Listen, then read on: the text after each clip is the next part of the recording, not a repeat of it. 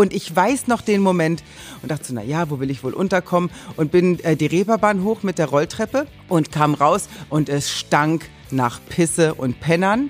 Und ich war so, oh mein Gott, das ist wie in Berlin, wenn ich mit dem Zug beim Bahnhof Zoo reinfahre. Und habe mich total heimelig gefühlt und wusste, das ist mein Stadtteil. Wenn ich hierher ziehe, hierhin. Auf eine Buddel. Der Podcast zur Serie Kiezmenschen immer sonnabends. In der dicken Mopo. Hallo, ich bin Wiebke Bromberg und im Hintergrund ist mein Kollege Marius Röhr und wir sind hier heute zu Gast im Schmidtchen bei Schauspielerin Franziska Kuropka. oh, jetzt habe ich es gerade noch geübt, deinen Nachnamen. Und jetzt funktioniert Kuropka. Kuropka. Kuropka. Kuropka. Genau. Ja, woher kommt der Name? Aus Polen. Aus Polen, Ja. aha. Aber du kommst nicht aus Polen. Nein, ich komme nicht aus Polen. Meine Großeltern kommen aus Polen. Und dann, ich komme aus Thüringen, ursprünglich. Aus Thüringen. Ja. Ah, Ja, schön. Du bist oder warst festes Ensemble-Mitglied am Schmidt-Theater. Genau, ich war bis äh, Ende März festes Ensemblemitglied ähm, seit 2006 und habe heiße Ecke gespielt und ganz viel Cinderella, Villa Sonnenschein. Es war einmal, ich habe wirklich viele Stücke am Haus gespielt. Am Schmidt und am Schmidts Tivoli. Aber mein Lieblingstheater von den dreien ist das Schmidtchen, in dem wir gerade sind. Ja, warum? weil es erstmal ein bisschen den Flair hat eines New Yorker Underground Comedy Club. Das finde ich erstmal schon grundsätzlich richtig geil. Darf man geil sagen im Podcast? Du darfst alles sagen. Jetzt habe ich schon zweimal gesagt. Jetzt wäre auch richtig doof, wenn du nicht, darfst auch ne? geil sagen, sag, was du willst. Völlig okay, wir können ja zur Not schneiden. Uh, ich dachte, scheiden, scheiden? Ja, du, du darfst gerne geil sagen. Infantiler Humor ist auch eine meiner Stärken. ähm, ja, und hier habe ich, hier kann man sich ein bisschen ausprobieren, weil es ist das kleinste Haus von allen. Hier passen so knapp 200 Leute rein. Und da durfte ich, nachdem ich äh, 14, Quatsch, zwölf Jahre gespielt habe nur am Haus, durfte ich mich hier dann ausprobieren und durfte Songtexte machen für ein Musical, das heißt Jana und Janis, was hoffentlich irgendwann mal wieder hier spielt. Und ich habe mit meinem Kollegen und äh, Mitbewohner Lukas Nimschek mein erstes Stück geschrieben zusammen mit ihm. Und das heißt, wir, Familie ist, was man draus macht. Und ich hätte nie gedacht, dass ich das mal mache. Hätte man mir vor zehn Jahren gesagt, du schreibst dein eigenes Stück, hätte ich laut gelacht. Aber das Schmidtchen hat es mir ermöglicht. Und Lukas. Hat er dich an die Hand genommen? Ja, der hat eine ganz tolle Art, mir ein bisschen Druck zu machen, ohne dass ich mich ritzen möchte. also er pusht mich gut. Ja. Ähm, du lebst mit Lukas zusammen in Ja. der WG hier Ja. auf St. Pauli, ne? Ja, wir Und haben eine mit seinem Mann, oder? Mit seinem Mann. Wir haben eine sehr moderne äh, Wohngemeinschaft. Und zwar Lukas und ich haben eh schon zusammen gewohnt, zwei Jahre bevor die beiden zusammengezogen sind. Und äh, dann mussten wir umziehen. Und dann haben wir, gab es so diesen Moment, ob man sagt, ich bin jetzt auch mit Ende 30, sollte man vielleicht mal eine eigene Wohnung. Hatte ich auch schon, aber zu dem Zeitpunkt vielleicht eine eigene Wohnung und die beiden als fast verheiratetes Paar auch mal eine eigene, aber wollten wir nicht, weil wir einfach wirklich sehr viel Freude zu dritt haben und wir, glaube ich, ein sehr modernes äh, Bild sind. Was auch in unserem Stück sich widerspiegelt tatsächlich, was Lukas nicht geschrieben hat. Wir sind ja ein Plädoyer für die moderne Familie. Also Familie heißt nicht mehr nur Mutter, Vater, Kind, sondern es heißt, dass man sucht sich seine Familie aus. Die Leute, denen man vertraut, wo man sich fallen lässt, die, wo man, man selber sein kann, die einen pushen und die sind die Familie. Und das ist egal, ob das die Beziehung ist oder ob das die besten Freunde sind. Ja. Und welche Rolle spielst du da mit deinem Männerpärchen in eurer WG? Also das ich Kind oder? Ich bin in, also wir wechseln uns immer ab. In manchen Dingen bin ich definitiv immer das Kind, was so Bürokram, Bürokratiekram und Computer und so bin ich, habe ich meine zwei Puppies, die mir mit allem helfen.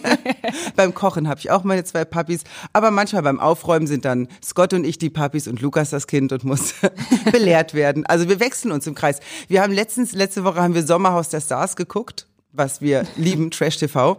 Man Ja, kann immer, ich finde, man muss Hamlet gucken und Sommerhaus der Stars. Man muss sich nicht entscheiden, Leute.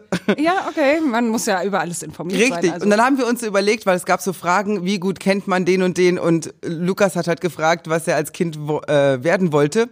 Und Scott wusste es nicht, aber ich wusste es. Und dann hat, meinte Scott sehr lustig, ja, wenn wir mal ins Sommerhaus der Stars gehen, gehen wir sowieso zu dritt. Also, was ich sehr witzig fand. ihr, ihr seid ein festes Dreiergespann da. Ja, tatsächlich ja. Wir haben eh eine große Gruppe, wir sind eine große Clique mit so sechs Leuten und ähm, wir gehen seit fast zehn Jahren durch dick und dünn. Und das sind alle Schauspieler, oder? Es sind, ja, ein Choreograf ist dabei, noch eine Schauspielerkollegin und, ähm, und noch eine Schauspielerkollegin und wir machen auch immer Projekte zusammen. Und Scott ist der Einzige, der einen normalen Beruf hat. Der sehr viel aushalten muss abends. Theater, Theatergespräche. Theater, Theater, Theater. Was macht der? Der, Haha, das? Ach, Darfst du es gar nicht sagen, Doch, oder? ich darf sagen, ich weiß es nur immer nicht, weil er es mir seit Ah. zehn Jahren erklärt und ich es immer nicht verstehe. Es ist irgendwas mit IT und Computern und er geht immer ins Büro mit Hemd und äh, macht. Das ist sehr auffällig schon. Gott, ich bin so ein richtiges Klischee einer weltfremden Schauspielerin, ja, in dem Moment. Ja, es tut mir leid, Scott. Okay, also Anzugträger. Ja, abgehakt. Anzugträger, aber wirklich irgendwas Kluges mit Computer. So. Okay. so was Bodenständiges, Ja, was Reelles. was- was Richtiges. ja, sehr gut. Wie bist du auf St. Pauli gelandet, wenn du eigentlich aus dem Osten kommst? Ha, ich habe einen kleinen Umweg über Berlin noch gemacht vorher. Und ähm, ich kam, weil ich ähm, hier vorgesprochen habe für damals noch Villa Sonnenschein am Schmidt-Theater. Und ich hatte es bei meiner ersten, bei meinem ersten Vorsprechen habe ich es nicht bekommen. Und drei Monate später war dann die Kollegin, die das bekommen hatte. Wir waren nur, ich war in den letzten dreien. Und die konnte dann irgendwie ein paar Vorstellungen nicht spielen. Und ähm, dann brauchten sie eine zweite Besetzung. Und dann haben sie mich wieder gefragt. Und im Januar 2006 kam ich hier an mit Sack und Pack. Und ich weiß noch den Moment, ich, es, ich wusste ja, ich bleib für drei Monate erstmal, dass es äh, 15 Jahre wären, ahnte ich damals noch nicht, da dachte ich noch drei Monate. Und dachte so, na ja, wo will ich wohl unterkommen? Und bin äh, die Reeperbahn hoch mit der Rolltreppe und kam raus und es stank nach Pisse und Pennern. Und ich war so, oh mein Gott, das ist wie in Berlin, wenn ich mit dem Zug beim Bahnhof Zoo reinfahre. Und habe mich total heimelig gefühlt und wusste, das ist mein Stadtteil. Wenn ich hierher ziehe, hierhin. Und ich bin schon fünfmal umgezogen, innerhalb St. Paulis von eineinhalb Kilometern. Ja, was, was macht das Ganze hier so besonders für dich? Ach, das ist, glaube ich, es ist ein offener Bezirk. Du kannst dir dein schönstes Abendkleid anziehen oder im Jogger ohne BH und du wirst genau gleich angeguckt von Leuten. Es ist sehr tolerant. Niemand verurteilt dich für dein Aussehen und man hat so eine Solidarität und eine sehr hohe Toleranzgrenze und die brauche ich. Und es ist immer was los und ich glaube, ich fühle mich, würde mich nirgendwo sicherer fühlen, als nachts durch St. Pauli zu laufen, über den Hans-Albers-Platz. Da Ja. fühle ich mich sicher, da passiert mir nichts. Während ich, glaube ich, in Horn um die, in der dunklen Straße mir einkeckern würde. Okay, das beschreiben wir jetzt bitte keine Details, ja? Also als Frau, einfach nachts. Ne? Ja. So. Da habe ich immer meinen männlichen Gang. Da tue ich immer so, als wäre ich ein Mann, wenn ich nachts Angst habe. Wärst du Kennst du 50 das? Kilo schwerer. Machst du das auch? So, so einen breitbeinigen Gang aus Angst? Na, Nee, aber ich wohne auf dem Dorf. Ah. Ich habe keine Angst. Das ist meine Kreuzberg-Jugend. Nee. Die ich habe nur Angst, dass die Rehe mir die Tulpen anfressen. Oder das. Wildschwein. Ja, ja, naja, Wildschweine haben wir zum Glück nicht. Aber Nee, gibt's doch jetzt so viele, hab ich Nee, gehört. bei, bei uns komischerweise nicht. Ah. Nee, manchmal, wenn dann wieder die Diskussionen um den Wolf losgehen, Ja. habe ich so ein bisschen Angst, Stimmt. wenn ich auf dem Feld bin oder so, Ja. dass dann ein Wolf um die Ecke guckt. Ja, ein Freund von mir wohnt in Handelow und der schickt mir regelmäßig nachts Wollfotos. Ja, schön. Ja. Ja, brauche ich nicht. Nee.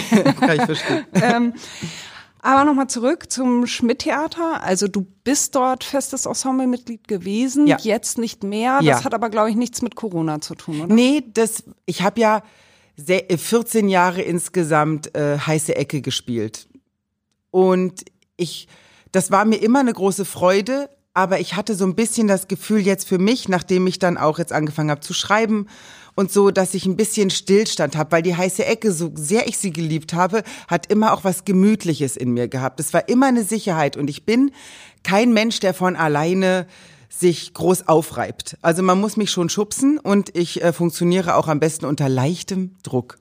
Und ich habe gedacht, wenn ich als Schauspielerin Anfang 40 ist es eh schwer. Es ist auch ein bisschen Kamikaze, ich gebe es zu, weil eigentlich ist es so Frauen ab 40 so nein, nicht mehr ins Theater und erst recht das, was du hast, behaltest. Aber ich bin so, nee, ich muss jetzt noch mal noch mal auf den Zahnfleisch gehen. Ich brauche noch mal wirklich ein bisschen Not und ein bisschen Kampf, damit ich noch was aus mir raushole, bevor ich alt, dick und gemütlich werde.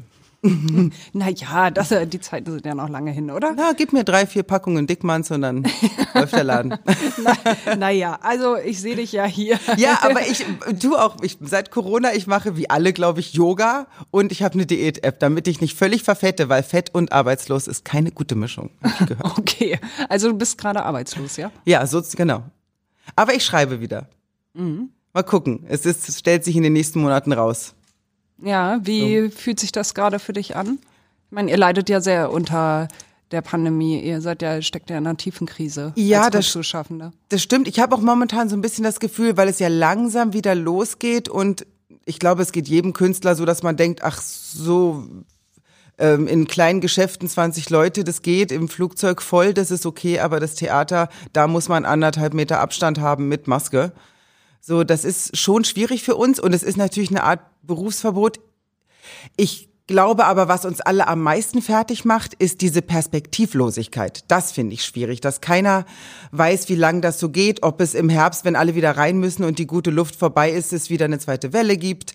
Und wir werden so ein bisschen zurückgelassen und bekommen keine Sicherheiten von der Politik, dass sie sagen, wir lassen euch nicht fallen. Also sie sagen es so zwei, dreimal alle vier Monate, aber es passiert natürlich nicht so wirklich was.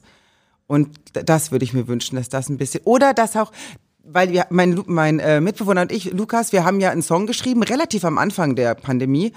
Und ähm, da haben wir ein Video zugemacht, das heißt systemrelevant, weil es halt in aller Munde war, da, also darüber, dass wir nicht so systemrelevant sind. Wären wir mal Bäcker geworden, ist so ein Zitat da draus.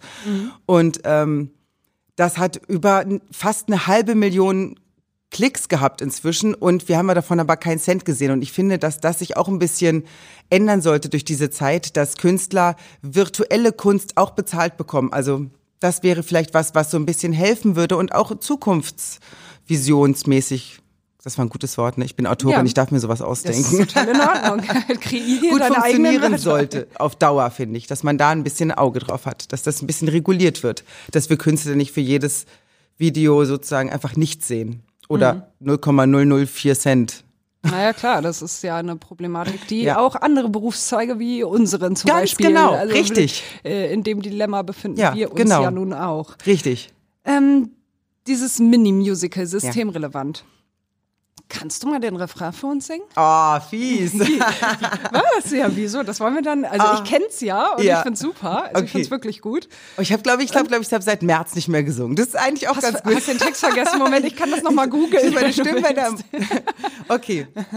Wir sind nicht systemrelevant, denn wir können nur tanzen und singen. Einfach nicht systemrelevant, wollen keinen zum Zuhören zwingen. Mama hatte recht, wären wir doch nur Bäcker geworden. Wir sind nicht systemrelevant. Bravo, sehr, sehr Dankeschön. schön. Oh. Toll. Ja, Publikum, super. Applaus, ja, da ist es Applaus, wieder. Da ist dein Oh. Applaus. Ja, ich finde dich super. Guck mal, wenigstens das. ja, sehr, sehr schön. Aber wie ist gerade deine Stimmung so oder die Stimmung auch unter den Kollegen? Ist das Verzweiflung oder habt ihr auch ganz viel Hoffnung? Naja, also Hoffnung sehe ich jetzt nicht. Also es, weil es auch wirklich, man kriegt auch so unterschiedliche Informationen. Also der West End wird wahrscheinlich ähm, wird fängt langsam wieder an. Der Broadway macht bis Frühjahr nächsten Jahres auf keinen Fall irgendwas. Es gibt so nee Hoffnung hat glaube ich keiner so richtig gerade. Verzweiflung ist gilt, glaube ich, vor allem für die Selbstständigen. Also ich habe ja, so blöd es klingt, aber ich habe mein Arbeitslosengeld gerade und äh, bin eine von den Glücklichen. Die noch glücklicheren sind gerade in Kurzarbeit, aber der Rest, der ist verzweifelt. Da bin ich ziemlich sicher. Machen wir uns nichts vor. Ähm, sind das viele, die in Kurzarbeit sind oder Nee, halt es sind die- die meisten sind doch eigentlich Freiberufler oder nicht? Ja, richtig, genau. Es sind die, die, paar Glücklichen, die an Theatern zufällig gerade einen Vertrag unterschrieben haben, die haben Glück. Und die anderen, also ich habe hab ja auch viel Bandgesang gemacht oder sowas, Studiogesang, Synchron. Das fängt jetzt langsam wieder an, aber so diese ganze Unterhaltungsbranche, wo ich, ich habe von 2000 bis 2006 nur mit Coverbands ähm, war ich unterwegs und denen geht's glaube ich richtig mies. Also die haben's richtig richtig schwer, weil alle Veranstaltungen abgesagt werden und die haben ja auch keine Rücklagen und die haben auch keine Verträge, die ihnen jetzt noch irgendwas ausschütten oder so. Das ist glaube ich schon. Ich hab, weiß auch von Leuten, die sich ähm, das Leben genommen haben, weiß ich von zweien. Oh. Gott. Ja, also das ist Von Kollegen oder Ja. wie? Das ist ja fürchterlich. ja. Deswegen ist Hoffnung nee. Ja. Hoffnung sehe ich nicht. Wenn man so hoffnungslos ist, wie erlebst du deine Tage? Wie Also du bist ja, Na, sagst ich- ja selber, du bist noch in einer relativ guten Das Situation, stimmt, das ist, aber das ist das Gute. Und ich glaube auch gerade in dieser Zeit, dadurch, dass ich in einer WG gewohnt habe und immer zwei Leute um mich hatte, gerade in dieser äh, schwierigen Anfangs-Lockdown-Phase, habe ich immer ein bisschen Ablenkung gehabt. Und ich habe, und ich habe immer noch dieses Ding, ich bin ja kreativ, ich schreibe ja noch was. Das heißt, wenn alle Stricke reißen, schreibe ich mir ein Soloprogramm. Hatte ich zwar nie vor, würde ich aber inzwischen machen. So, weil ich habe immer noch so eins in der Hinterhand, aber Leute, die vielleicht Git- Gitarristen und, ähm, und, und, und, und Coversänger und Tonmischer, Messebauer, was auch immer, alles Unterhaltungsbranche, denen fällt es gerade weg. Und wenn die dann auch noch alleine wohnen, ist das, glaube ich, nach zwei, drei Monaten wirst du wahnsinnig. Und dann siehst du deine Fälle wegschwimmen, weil, wie gesagt, es gibt keine Perspektive. Das Ja. ist die Problematik. Wir könnten alle irgendwie sagen, wir halten ein Jahr die Füße still und kriegen das schon irgendwie hin, wenn man weiß, ab dann geht es aber auch irgendwie bergauf. ihr habt nur eine Soforthilfe bekommen, ne? Genau, es gab für, für einige eine Soforthilfe. Es gab, glaube ich, auch, und dann gab es ja die Problematik, diese Soforthilfe wurde, durfte nur für Betriebskosten ausgegeben werden, aber nicht für Lebensunterhaltungskosten. Aber so eine, eine Coverband-Sängerin hat keine Betriebskosten. Die hat ihr Mikro dabei und einen Mikroständer und das war's. So, die muss aber trotzdem essen und wenn sie Pech hat, hat sie noch zwei Kinder. Das hast du aber nicht. Du hast keine Kinder. Ich habe keine Kinder. Kein Partner, Partnerin. Doch, ich habe natürlich. Ich bin ja keine verrückte Katzenfrau, die mit Schwulen zusammen wohnt. also bin ich, aber ich habe trotzdem einen Partner. Der nicht mit euch zusammen wohnt. Der nicht, der wohnt in Berlin und wir sind auch seit sieben Jahren sehr, sehr glücklich in einer sehr glücklichen Fernbeziehung. Und ähm, der hat zum Beispiel, der ist einer der Corona-Gewinner. Mein Freund hat es nämlich richtig clever gemacht. Der hat sich den, äh, den Drosten geschnappt und hat ihn synchronisiert, weil er ist Synchronsprecher und hat ähm, dem ganzen Bennos Project heißt es und hat ähm, behauptet, dass der Christian Drosten eigentlich ein Schauspieler ist, der Klaus heißt und hatte eigentlich nur eine Wette mit einem Freund aus China Ja. und jetzt ist das alles so übergelaufen und er wollte gar niemanden, jetzt ist aber auch schon zu spät und das heißt, ist so erfolgreich, dass er inzwischen, glaube ich, 20, 25 Videos hat. ja. Ja. Und Naja, dann der, hat das Ganze nicht der und Herr Amazon, die sind die Gewinner von Corona. Ja, das stimmt wohl. Ähm, hast du eine Ahnung, wie es für dich weitergeht? Kannst du dir vorstellen, irgendwie deiner Branche den Rücken zu kehren? Ja, das sind natürlich äh, Gedanken, die ich auch schon öfter hatte.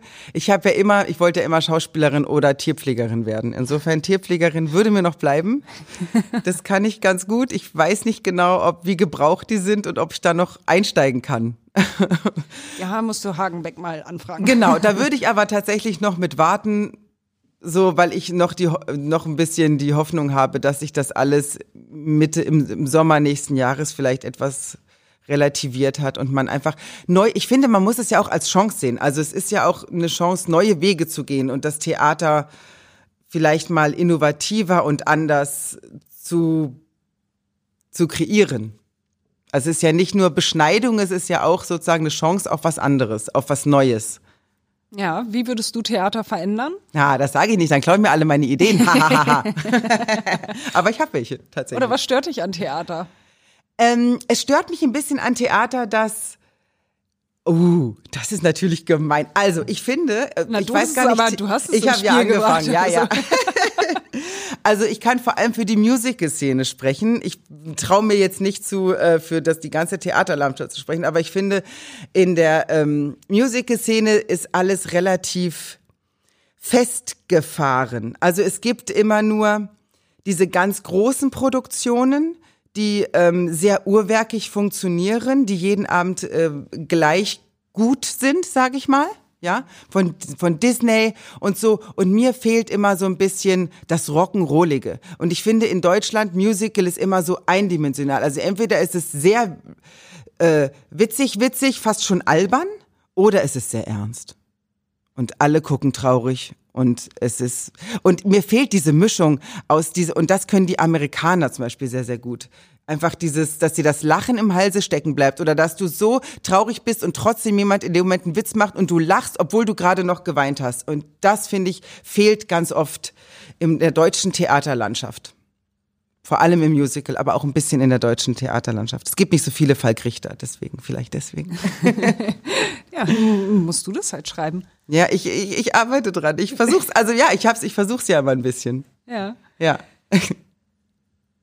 Erzähl mal, wie du überhaupt zum Theater oder zu, zu dieser Idee, Schauspielerin zu werden gekommen bist. Also ich glaube, deine Eltern sind ja auch aus dem Bereich. Ja, ja, ich hatte keine Wahl. Was soll Ah. ich sagen? Ich wurde gezwungen. Nein, Quatsch. ähm, mein Papa ist Schauspieler und meine Mama ist Soufflöse und ich bin wirklich ein Theaterkind. Ich bin da groß geworden und in Meiningen, also in Thüringen, wo ich aufgewachsen bin, da, ähm, da war, haben wir direkt gegenüber vom Meininger Theater gewohnt. Das ist ein ganz großartiges Theater. Wunderschön übrigens. Und unser Haus war direkt gegenüber und ich weiß noch immer, wenn ich dann, ähm, wenn meine Mama abends zur Vorstellung gegangen ist, hat meine Mama immer aufs Thea Theater gegenüber gezeigt und hat gesagt, guck mal, Franzi, das ist das Foyer. Wenn da das Licht ausgeht, komm ich nach Hause. ich habe es nie geschafft. Ich bin natürlich immer vorher eingeschlafen. Aber ich habe halt mit sieben das erste Mal Theater gespielt. Und äh, es konnte, es konnte gar nicht anders enden, ehrlich gesagt. Ja, mit sieben, was war deine erste Rolle? Die Gerda in die Schneekönigin. Ja. Ja, Ich durfte nur den ersten Akt spielen, wo sie klein war. Und dann wurde ich ersetzt. Dann wurdest du ausgetauscht. Dann wurde ich ausgetauscht unterm Tisch. Ja, weil mit sieben darf man doch, darf man da abends Im überhaupt? Osten ging das. Ah, okay, Im da ist Osten man war. nicht so. Weil eigentlich Da haben eh alle das nicht, gearbeitet. oder? Abends so Abendvorstellungen mit Kindern? Das, das war ja das, äh, das äh, The ich glaube, wir haben auch abends gespielt. Ich glaube schon. Das war, da waren die doch so, wie sie es gerade brauchen, oder? Keine Ahnung. Ich glaube schon. da hat dann keiner hingeguckt, weißt du? Okay, das war dann völlig egal. Ähm, was ist dein, deine schönste Rolle gewesen? Ich, ich, kann ich nicht eine sagen. Ich habe mehrere. Darf ich mehrere sagen? Das ist ja ein Natürlich. Podcast, ne? Ja, eben. Du kannst ja wegschneiden. ähm, also ich spiele grundsätzlich gerne böse. Das ist, ähm, vielleicht merkt man es an meiner Sprechstimme, ich bin nicht die, die, die Julia. Ich bin eher die Amme. Okay. So. Und deswegen sind meine Lieblingsrollen war zum Beispiel die böse Fee in Es war einmal hier am Schmidt-Theater, weil das war wirklich, ja, es war Kindertheater. Und ich habe ja, ich finde ja immer Kindertheater schwierig, weil ich ein bisschen, Da habe ich dich gesehen. ja, siehst du? Ja, ich hab dich doch schon mal Als gesehen, böse Fee ja. im Kindertheater. Ja. Äh, hätte ich jetzt nicht so erkannt. Ja. Doch, habe ich aber gesehen. Siehst du? Super. Und, ähm, und ich habe ja immer ein bisschen, ich finde Kinder suspekt. Ich habe, ich, es ist eine Mischung aus äh, Angst und Ekel und Bewunderung. Bei Kindern, vor allem viele auf einmal, bin ich immer so, so. Und ich habe, konnte das sehr, sehr gut benutzen, weiß ich noch. Und bei der Entstehung des Stückes war es auch so, dass dann, äh, dass ich dann gesagt habe, ich möchte die ein bisschen fordern, ich will die ein bisschen kitzeln, dass die mich ausbuhen, wenn ich komme, sonst trete ich gar nicht auf und so. Und ich rieche den Pups der Angst. Und hat man, und das war wirklich eine große Freude, mit 600 Kindern sich zu betteln quasi. Und dass die so lange buhen, bis, äh, bis ich auch rauskomme, weil mir das dann reicht an Hass. Mehr braucht. das, das macht sehr viel Freude. Ja. Und was würdest du am allerliebsten mal spielen? Jetzt nicht nur vielleicht äh, auf der Bühne, sondern vielleicht mal, was weiß ich, Tatortkommissar. Uh, hab ich würde keine überhaupt generell gerne mal im Tatort spielen. Das hab ich ich habe so so so ein paar Leb Lebenswünsche und davon habe ich schon ein, zwei erfüllt, aber Tatort spielen ist noch einer davon. Ja. Da habe ich gesagt, ich würde auch an mich als Leiche im Plastik sagen, lasse mich heraustragen, aber Hauptsache ich habe es abgehakt. Naja, das wäre jetzt nicht so die tolle Rolle, oder?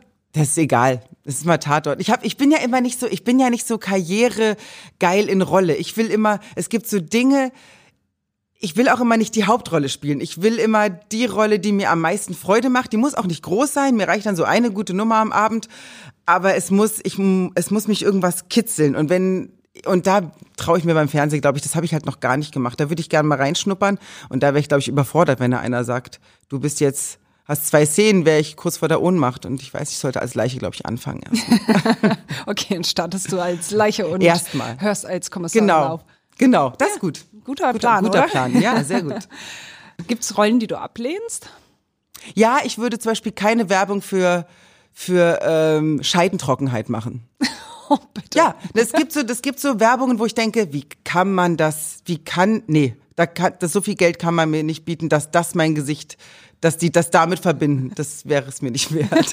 Ja, okay, Werbung ist eine andere Sache. Aber ähm, eine Rolle, die du nicht spielen würdest? Also was mich tatsächlich nicht so reizt, sind ähm, schüchterne F- Figuren, die, ähm, die keinen Break haben. Also ich finde zum Beispiel Rollen wie ähm, Breaking the Wave, so Lars von Trier Frauenfiguren, die finde ich sehr schwierig und schwer zu gucken und für, würden für mich auch schwer zu spielen, haben für mich aber auch keinen Reiz, weil es mich mehr nervt. So, und ich finde, ich weiß, man so, als Schauspieler immer so, ja, aber man wächst daran. Aber ich finde ja auch, der Beruf soll auch Freude machen. Und wenn ich so, ich, ich hatte immer so zwei, drei Figuren, wo ich sehr schüchtern und zurückhaltend spielen muss, das macht mir keine Freude. Da werde ich auch schlecht, weil ich dann doch immer versuche, irgendwo noch was rauszuholen und da noch und dann werde ich der Figur nicht gerecht, die aber das Stück braucht, um im Gefüge zu bleiben als Balance. So, da tue ich mir selber keinen Gefallen und dem Stück auch nicht, das habe ich gelernt. Wie bereitest du dich auf so eine Rolle vor? Na, man macht sich erstmal einen guten Background, also dass man weiß, wer ist die Figur, was will sie eigentlich. Ich gucke immer so ein bisschen, es klappt natürlich nicht, aber ich wünschte mir in meinem Kopf, denke ich immer, ich mache es wie Meryl Streep, die spielt einfach sechs Dinge gleichzeitig. Und das macht sie so gut. In meinem Kopf mache ich das auch. Wenn ich es dann sehe, merke ich, ah, doch nur zwei. so. Ja, aber äh, genau, man sucht sich, man macht sich einen Lebenslauf, man was ich immer wichtig finde, ist tatsächlich, dass man nicht eins zu eins spielt. Das finde ich auch sehr schnell langweilig. Das passiert vielen Schauspielern und das langweilt mich ab Minute eins, wenn äh, sie sauer ist und dann ist sie, dann schreit sie zum Beispiel, die Figur. Das nervt mich. Ich finde immer schön, wenn eine Figur zum Beispiel Rotz und Wasser heult und dabei sagt, warum bist du wenig sexy? So, also ich mag immer, wenn es einen Gegenpart gibt, wenn sie eigentlich irgendwas anderes will und das macht auch ist, ist auch spannend beim Zugucken. Und darüber fummelt man sich dann so durch die Szenen. Lass uns doch mal zum Kiez zurückkommen. Ja. Früher war St. Pauli ja Rotlicht, klar. Heute eigentlich Ausgehmeile und für viele Touristen, die hierher kommen, natürlich besonders attraktiv wegen der Theater, die hier auf St. Pauli sind. Und Der das, Broadway des Nordens. Ja, genau. Ja. Und das, das brachte ja auch so den Wandel auf dem Kiez eigentlich. Vom Rotlichtviertel zum Ausgehviertel. Absolut. Hast du das damals miterlebt oder? Na, ich bin ja noch nicht so lange da. Also 2006, ich weiß noch, als ich äh, hierher gezogen bin, war ähm, der Spielbudenplatz wirklich Schotter. Schotter, drei halbtote Bäume standen da rum und es wurde nicht genutzt.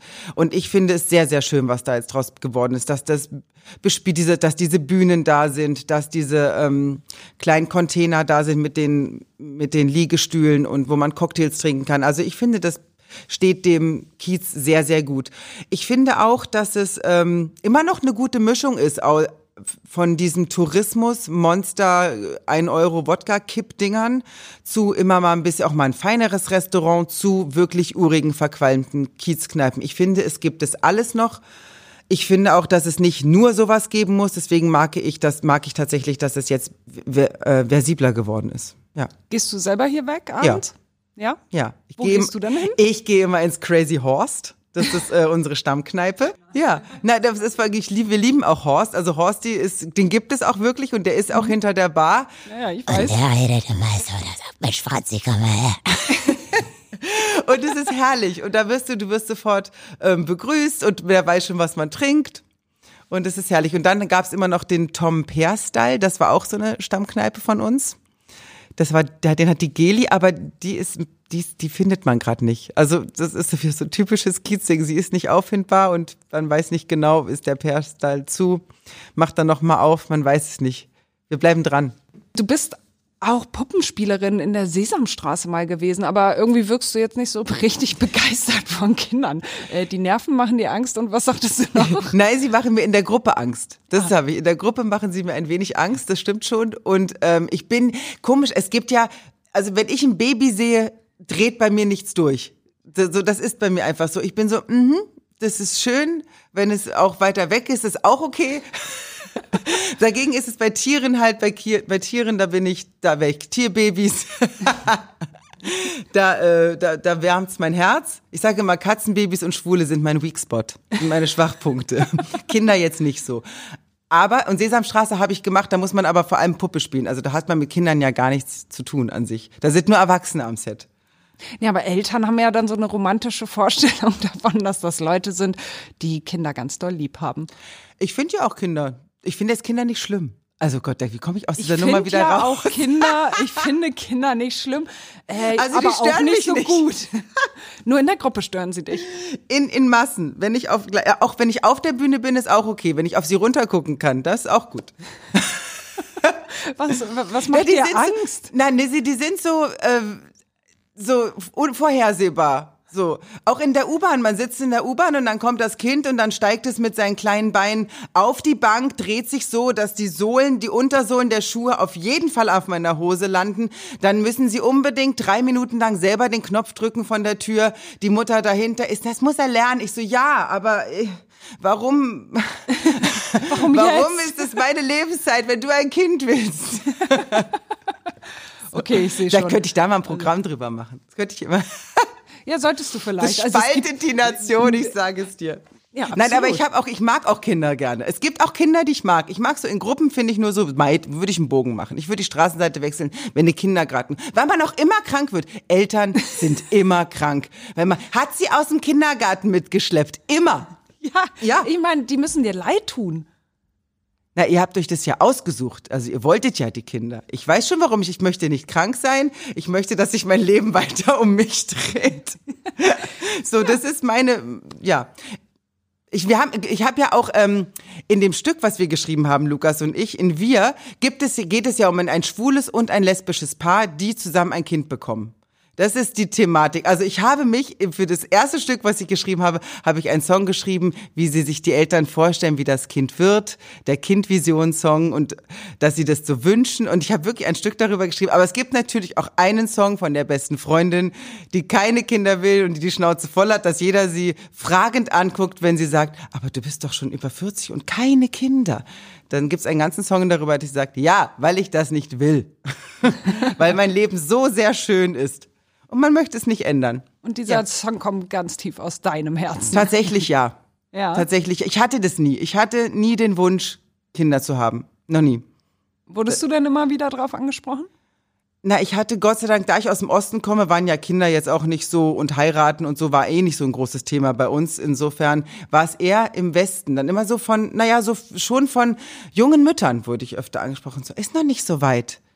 Nee. Oder wenn ich, wenn ich etwas zugenommen hatte, ja, endlich schwanger? Nein, nur dick. Dickmanns gegessen. Ganz, Ganz viele genau, Pakete. ganz viele Packen Dickmanns. Okay, aber du spielst trotzdem gerne für Kinder. Ja, Ja, ich liebe Kindertheater. Das ist das Schönste. Kinder sind pur, ehrlich und mit denen kann man richtig Freude machen. Die sind nicht so verkrampft wie, wie Erwachsene beim Theater. Die, tra- wenn sie es witzig finden, lachen sie. Und wenn sie es scheiße finden, buhen sie. Und wenn es ihnen nicht gefällt, gehen sie. Herrlich. Damit kann ich was anfangen. Direkte Meinungen ohne viel Shishi. Das finde ich gut. Das liebe ich an Kindern. Und Erwachsene, wie reagieren die? Erwachsene sind, glaube ich, äh, wenn ich Kindertheater mitmischen darf, äh, genauso amüsiert wie Kinder. Weil es sehr viel gibt, wo Kinder das gar nicht nachfragen. Es gibt sehr, bei mir mal sehr viele Witze für Erwachsene auch. Dass Kinder, dass die auch einen schönen Abend haben. Es sollen ja alle einen schönen Abend haben oder einen schönen Nachmittag oder morgen gerne auch. Ja, stimmt, Kindertheater ist ja Kindertheater gerne gerne mal um neun. 10.30 Uhr Ja, um so. neun auch. Gerne um neun. neun schon. Ja, ja. Okay, ich danke dir sehr für das schöne Gespräch. sehr gerne. Alles, alles Gute. Dankeschön, dir auch. Danke.